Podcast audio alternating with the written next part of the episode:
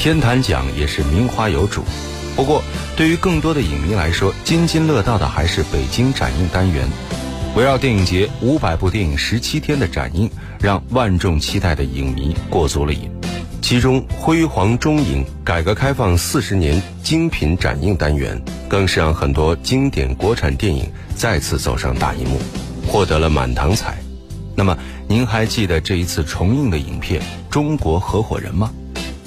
大家晚上好，这里是今晚我们说电影，我是英超。今天我们在永恒记忆单元，一起来分享国产影片《中国合伙人》的故事。这部影片是中国第一部创业传奇巨制影片，黄晓明、邓超、佟大为主演。这部影片的场景是在中国和美国纽约拍摄。二零一三年五月十七日，《中国合伙人》全球公映，最终累计票房成功突破了五点三九亿人民币，位列二零一三年上半年票房第四位。这部有青春、有梦想、有友谊、有奋斗的创业传奇影片，被评论为含有中国梦的寓意。那么，这部影片也是一部根据真人真事改编的励志故事片。影片讲述了上世纪八十年代到今天大时代下三个小人物白手起家的故事。时光穿越三十多年，土鳖、海龟、愤青三个好朋友，齐力创办教育机构新梦想的三位创始人。他们艰辛的创业，最后终于苦尽甘来。这就是由陈可辛执导的影片《中国合伙人》。经典展映，安红，我想你。天坛奖对决，老哥呀，到哪里都吃饭。国际电影嘉年华，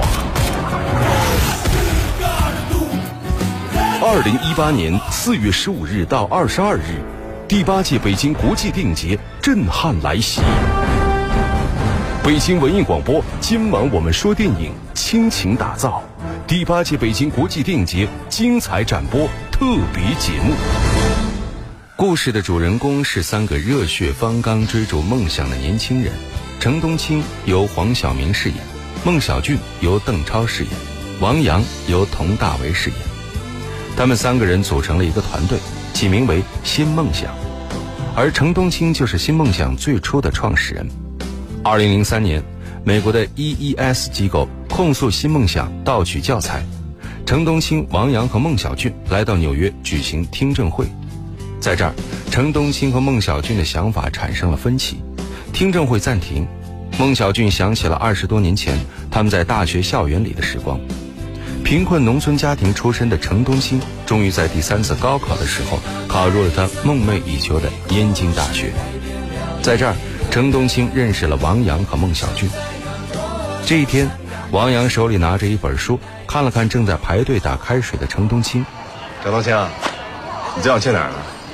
天安门。天安门？Why？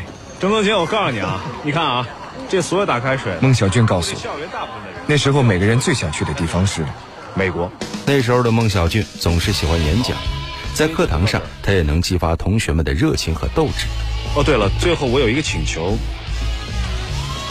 我想请大家用一个词来形容我们这一代人：追赶理想、冲动、自由、怀疑、不满、孤单、渴望真诚。陈梦清，你认为呢？红旗不倒。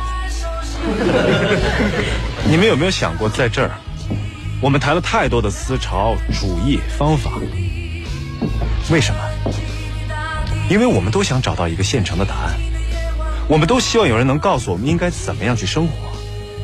其实呢，没有人能告诉我们应该怎么样去生活。生活是自己的，我们自己提出的问题应该由自己来回答。所以，我认为，我们这代人最重要的是改变。改变身边每个人，改变身边每件事，唯一不变的就是此时此刻的勇气。如果我们能做到这一点，我们将改变世界。孟小俊告诉我，只有在一个地方才能真正的改变世界——美国。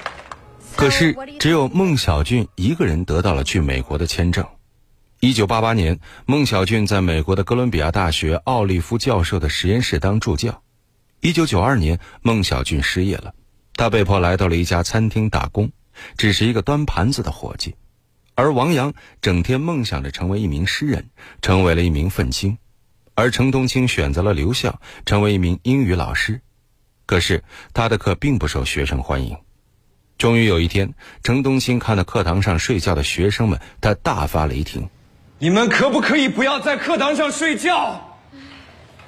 你们上的是最好的大学，你们的父母花了半辈子的辛苦钱把你们送到这儿，不是让你们来睡觉的。如果你们实在不喜欢听我讲课，你们可以走。”一位女同学撇了撇嘴，拿起书本走出了教室。惊讶之余，程冬青拉开座椅，和同学们坐在一起。你们为什么要学英语啊？去美国呀，程老师。那你们喜欢英语吗？不喜欢，不喜欢。我也不喜欢，真的。可是你们知道我的单词量还不错吧？都是被你们逼的。有一天，有个同学拿了一个单词过来问我，说：“这个单词怎么读啊？”他认识我，我不认识他。我觉得太丢人了，我就回去背词典，上师一本我背一本。我看你们还能不能考倒我？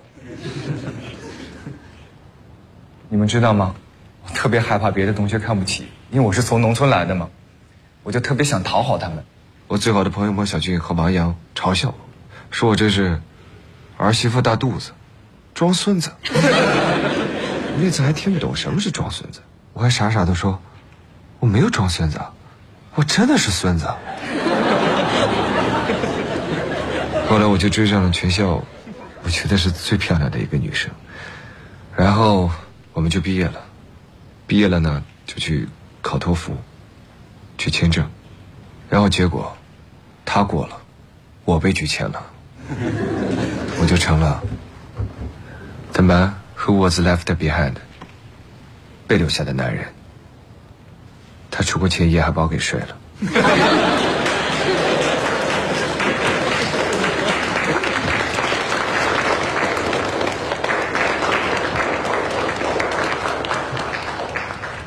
程老师，您今天讲课跟平时不太一样呀。程东青站了起来，向同学们深深的鞠了一躬。第二天，学校的喇叭里传来了一则通告：我校外文系教师程东青在校外私自办学，扰乱了教学秩序，造成了极其严重的恶劣影响。经学校研究决定，给予程东青老师以开除教职处分。我校外文系教师程冬青在校外私自办学，扰乱了教学秩序。程冬青成为本校第一个被公开除名的教师，他被写进了校史，这是连孟小俊都不曾做到的事。当天，他就被请出了教师宿舍。程冬青用一平板三轮车拉着自己的东西往外走，一名学生紧紧地追在程冬青的身后。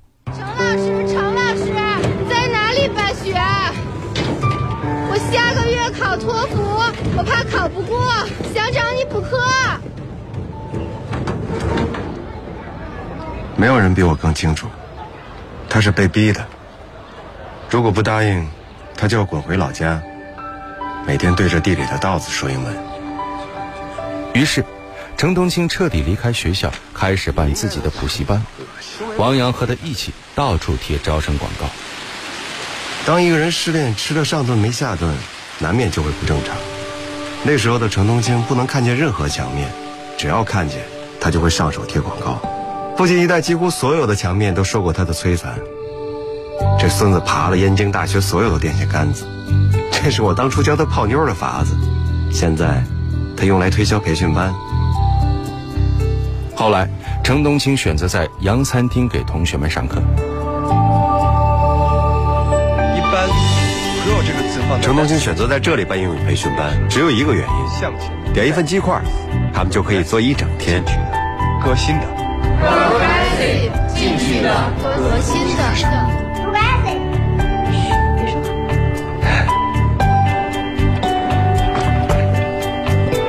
再去买个鸡块。今天我们讲这个救护车，ambulance 怎么记呢？ambulance，ambulance，ambulance，怀孕的，pregnant，我想要个男的，来个男的，pregnant，来个男的。事实证明，一个人迫于无奈之下的选择，往往是对的。这里终究不是长久之计啊！我想找个更大的地方，招更多的学生。哎，要不然你跟我合伙吧？你比我强，你受过美国妞培训，有我的就有你的。嗯，都给你。成功者总是不约而同的配合时代的需要。谁说的呀？他也。哎，你不说他是个骗子吗？最大的骗子其实是我们自己。哎，因为我们总是想改变别人，而拒绝改变自己。有事试试干。王阳跟着程冬青来到了一个废弃的工厂。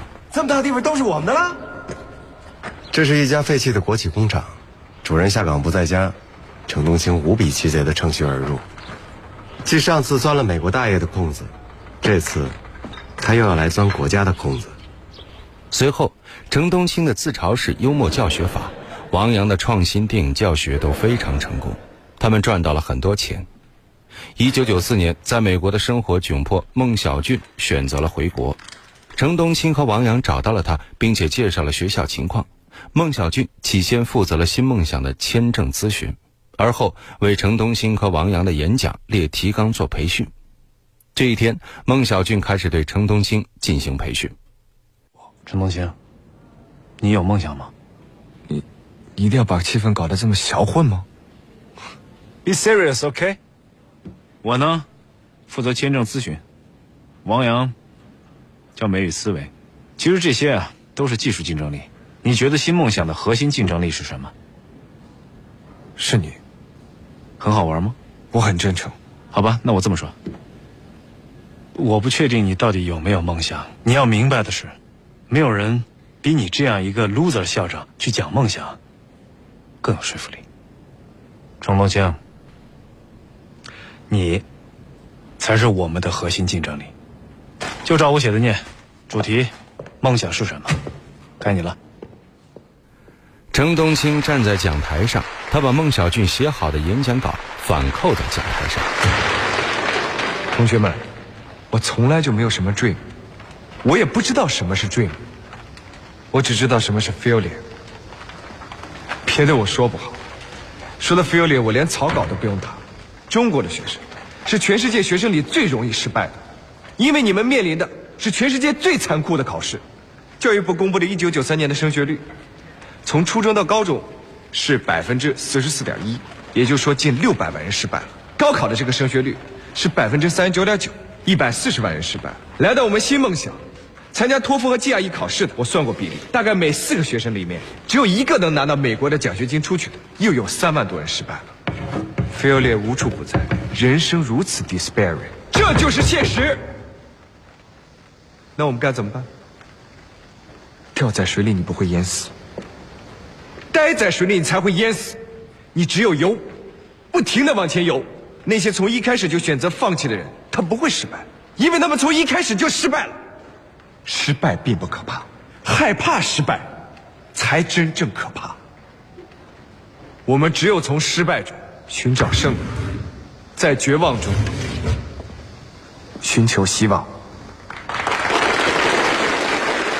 孟小俊被陈东青的演讲感动，最后他决定留在新梦想。在三个人的鼎力合作下，没过多久。越来越多的媒体也开始关注逐渐壮大的新梦想教育机构，而程冬青也成为报刊的头版人物。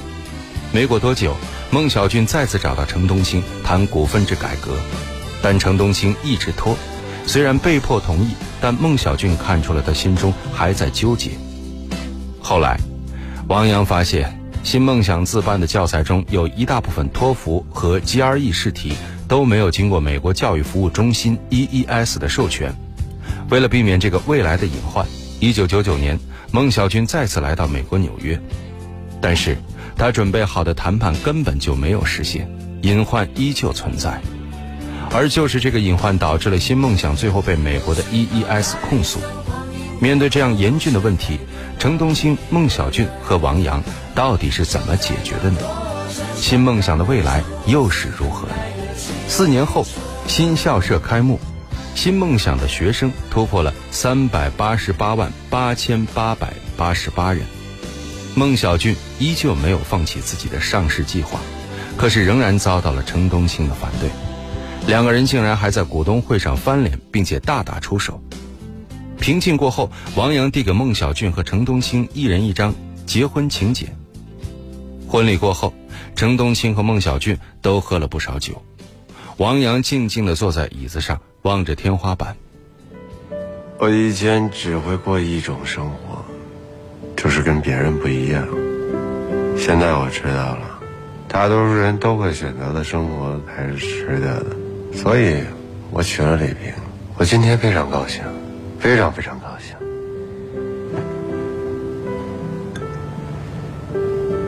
嗯，我要退股。什么？你什么？不玩了。孟小俊，新梦想不能没有你。我决定了。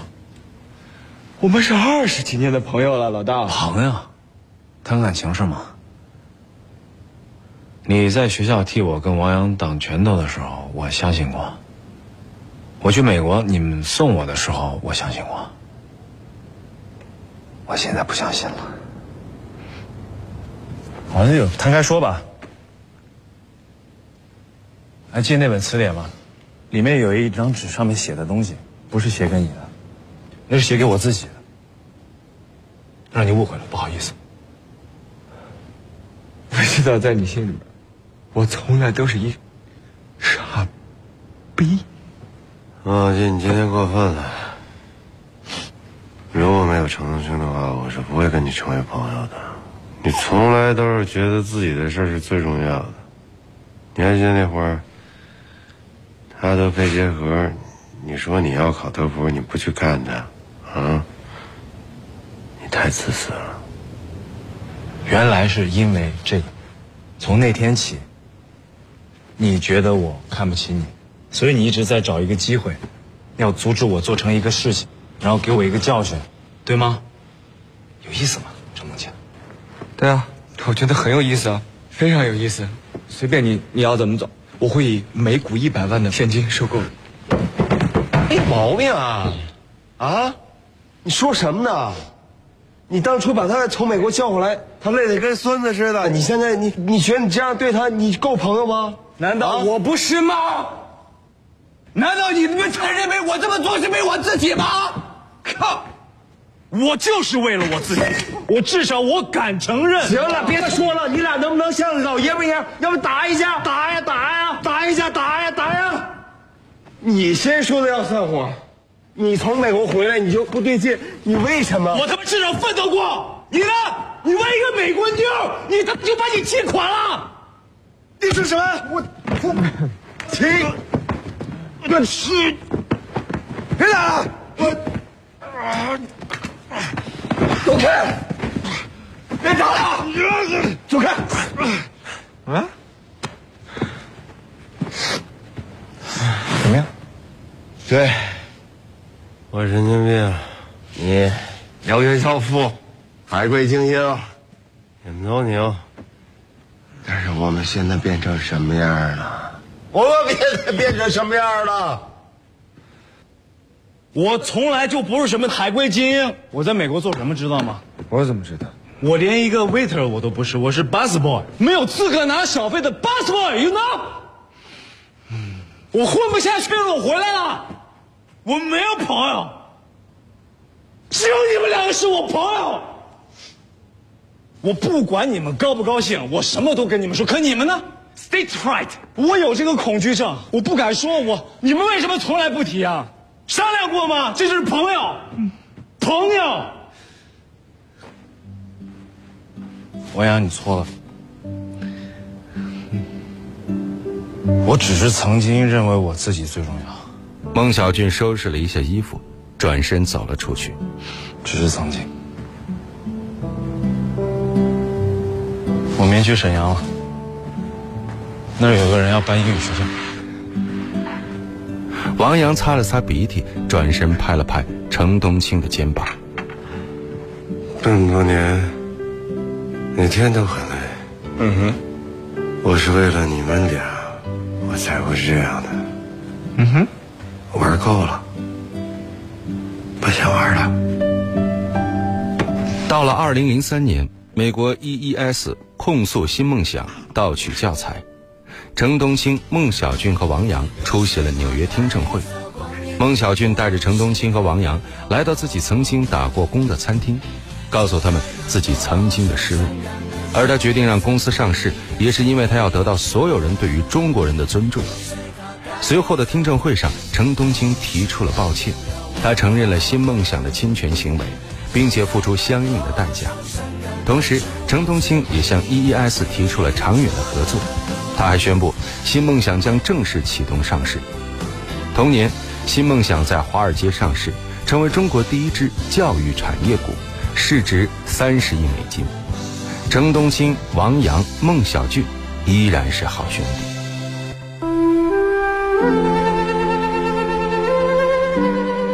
弟。一扇窗，一扇门，一片光影，一个故事，一个世纪。今晚我们说电影。永恒记忆。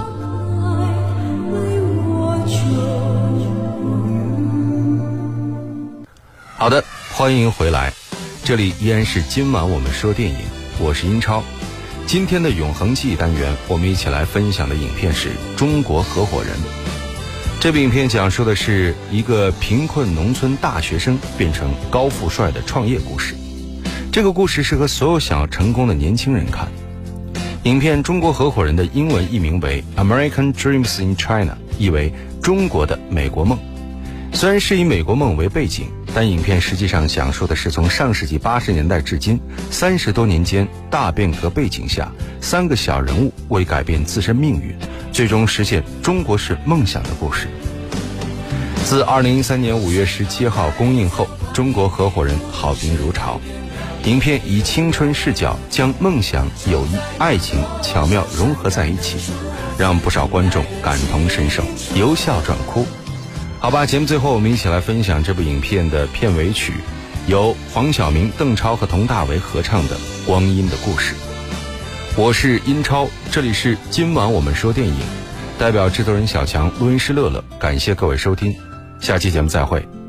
今天是第八届北京国际电影节精彩展播特别节目的最后一期，稍后为您播出的是广播剧场。春天的花开，秋天的风，以及冬天的洛阳。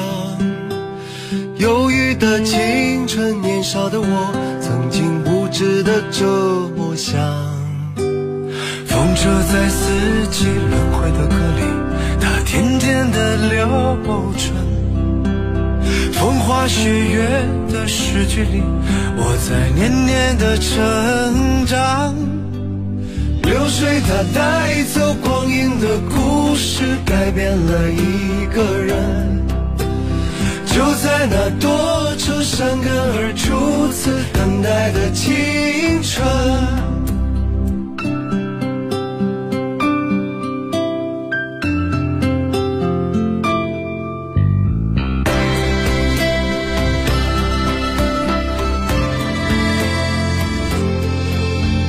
发黄的相片，古老的信，一句褪色的圣诞卡。年轻时为你写的歌，恐怕你早已忘了吧。过去的誓言，就像那课本里缤纷的书签，刻画着多少美丽的诗，可是终究是一阵烟。流水它带走光阴的故事，改变了三个人。就在那多愁善感而初次流泪的青春。